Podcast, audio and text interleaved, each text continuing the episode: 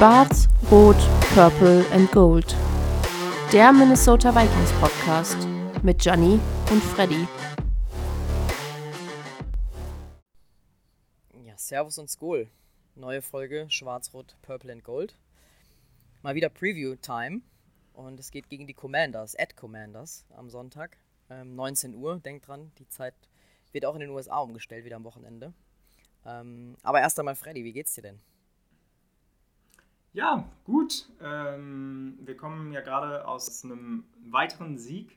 Ja, wie gesagt, sehr, sehr gut geht es mir damit natürlich. Ähm, aber viel spannender, wie geht's dir denn? Du bist ja äh, im Urlaub in Mexiko. Erzähl doch mal ein bisschen. Genau, ja, Wetter weiterhin sehr, sehr sonnig. Ähm, jetzt hier schon am frühen Morgen. Wir nehmen die Folge wieder am frühen Morgen auf. Hier am Dienstag ist schön warm. Ich habe mich gerade mal in den Schatten umgesetzt, weil es einfach äh, nicht auszuhalten ist. Ich weiß, ihr habt alle Mitleid mit mir. Ähm, Richtige First World Problems, ja. ich glaube, in Deutschland ist das Wetter ein bisschen schlechter. Nee, aber kann ich nur jedem empfehlen, gerade Essen und Kultur wirklich sehr, sehr, sehr, sehr ähm, spannend und ähm, lohnt sich hier mal herzufliegen, wenn man die Chance hat. Ja, sehr cool. Aber vielleicht harte Überleitung, aber wir müssen direkt vielleicht den Podcast mit einer Sad News starten. Und zwar ähm, Adam Zimmer, ähm, unser Co-Defensive Coordinator unter äh, Mike Zimmer, ähm, ist heute Morgen verstorben mit 38 Jahren. Hat seine Schwester auf Instagram gepostet. Ähm, ja, Beileid an die Zimmer-Familie.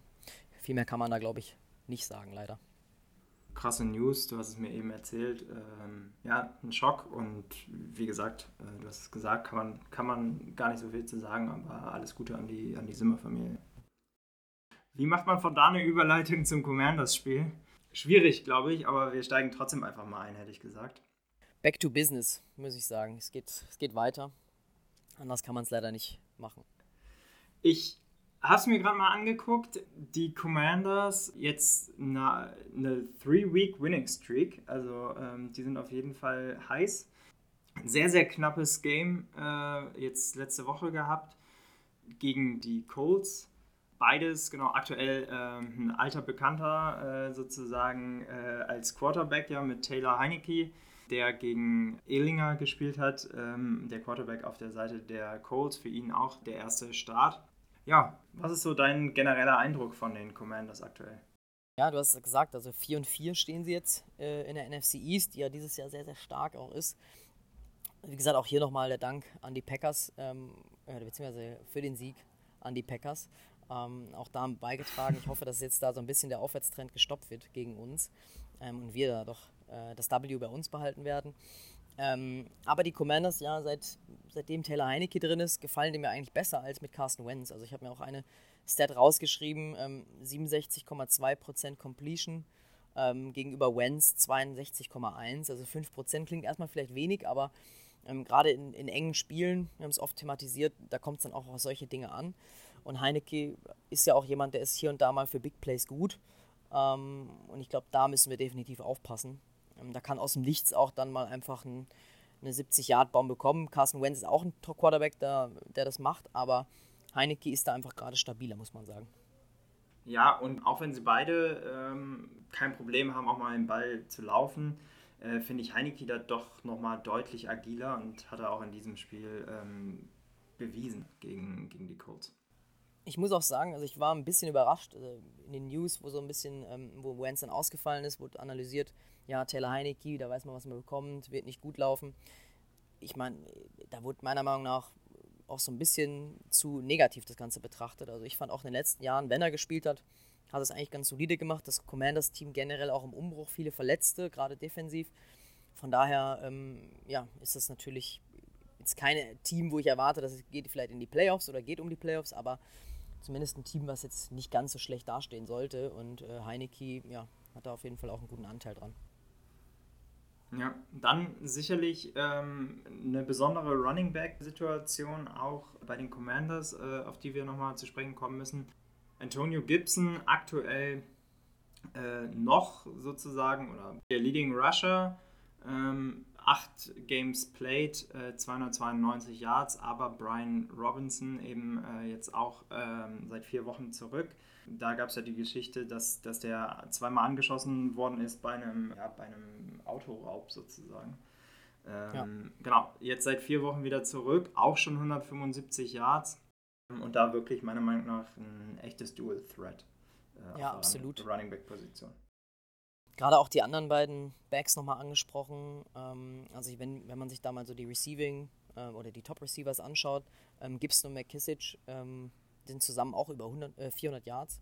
Also da sieht man so ein bisschen die ja. Aufteilung auch von den Commanders, werden eher als Receiving Backs, denke ich, eingesetzt in den nächsten Wochen. Ähm, und eben Brian Robinson, ähm, wie du schon angesprochen hast, da als, als klarer Rusher. Ja.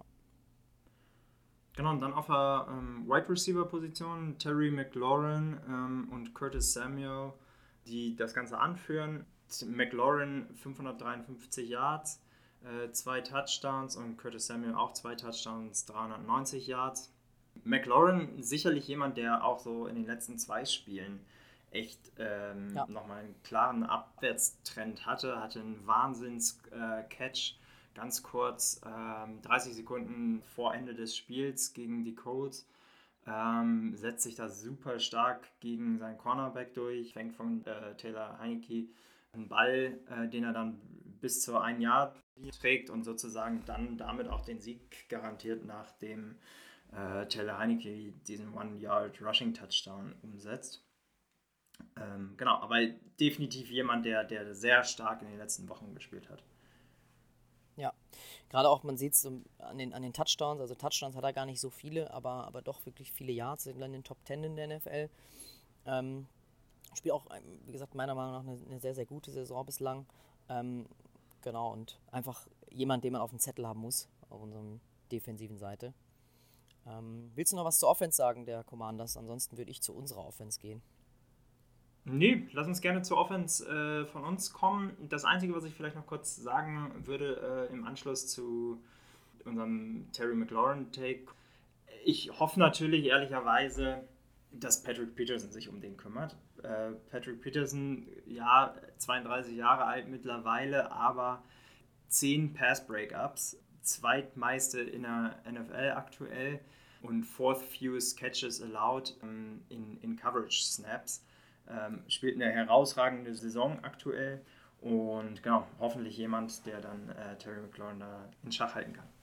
Ja, genau. So eigentlich wie jedes Spiel versuchen wir da, äh, oder geht unsere Hoffnung in Peterson auf, auf den Top-Receiving äh, Receiver der Gegner zu setzen. Zu unserer Offense, ähm, die Run-Defense der Commanders ist sicherlich was, was man hervorheben muss. Ähm, über dem Durchschnitt da. Ähm, von daher erwarte ich, dass wir da auch eher mal den Ball über die Luft bewegen müssen und auch werden können. Weil da sehen die Commanders nicht ganz so gut aus. Also ich erwarte, dass JJ wieder natürlich ein ganz gutes Spiel haben kann. Aber eben es vor allem auch auf die zweite und dritte Reihe ankommen wird in dem Spiel. Ähm, also ein Thiel ist sowieso ein Kandidat, der immer mal wieder scheint. Aber vor allem Vielleicht mal ein KJ ich ein Breakout-Game von Osborne. Genau, du hast es gesagt. genau das gleiche wollte ich auch sagen. Also ich glaube, das ist, das ist ein Spiel, das ist eigentlich für ihn gemacht. Ähm, von daher Bold Prediction. Ähm, erstes Game für ihn diese Saison äh, mit Triple Digits in Yards und ein Touchdown. Ja, würde ich mich anschließen. Ich hoffe, wie gesagt, dass er äh, da ein größer, deutlich größerer Faktor wird von unserer Offense, als bisher der Fall gewesen ist. Genau, und ich glaube auch, der, der Key, um dieses Spiel zu gewinnen, ähm, offensively, ist dann bei uns tatsächlich deutlich mehr ähm, Erfolg zu haben im Passing Game. Wobei man natürlich auch sagen muss, dass äh, jetzt gerade das Spiel, das letzte Spiel gegen die Cardinals, wir da auch sehr, sehr stark im, im Rushing Game waren. Wir sicherlich mit Cook und Madison zwei sehr, sehr gute Running Backs haben, aber eben auch eine überdurchschnittlich starke Commanders ähm, Rushing Defense.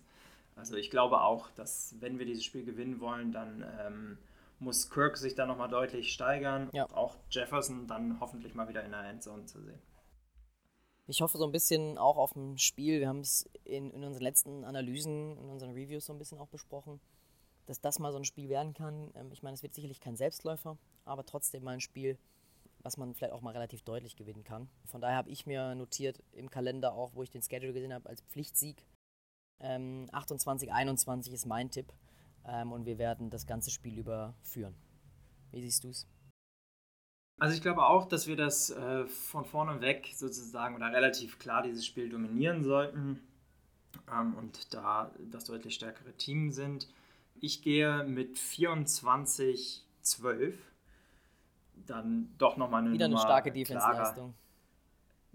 Wieder eine starke Defense-Leistung. Was mich so ein bisschen dazu bewogen hat, ist, äh, dass ich mir einfach dieses Spiel auch nochmal ganz kurz in den Highlights angeguckt habe. Commanders gegen Colts jetzt äh, letzte Woche.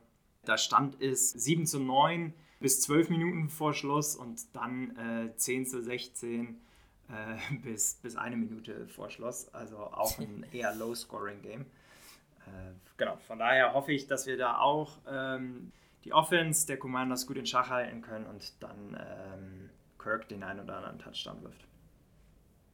Sehr gut, können wir mit leben und wenn wir dann 7-1 äh, gegen Buffalo gehen, sind wir alle happy. Definitiv. Hast du noch Takes, Freddy?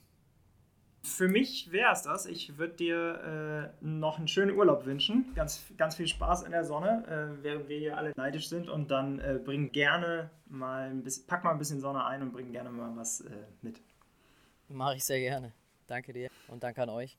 Ciao, ciao und Skol. Skull, ciao.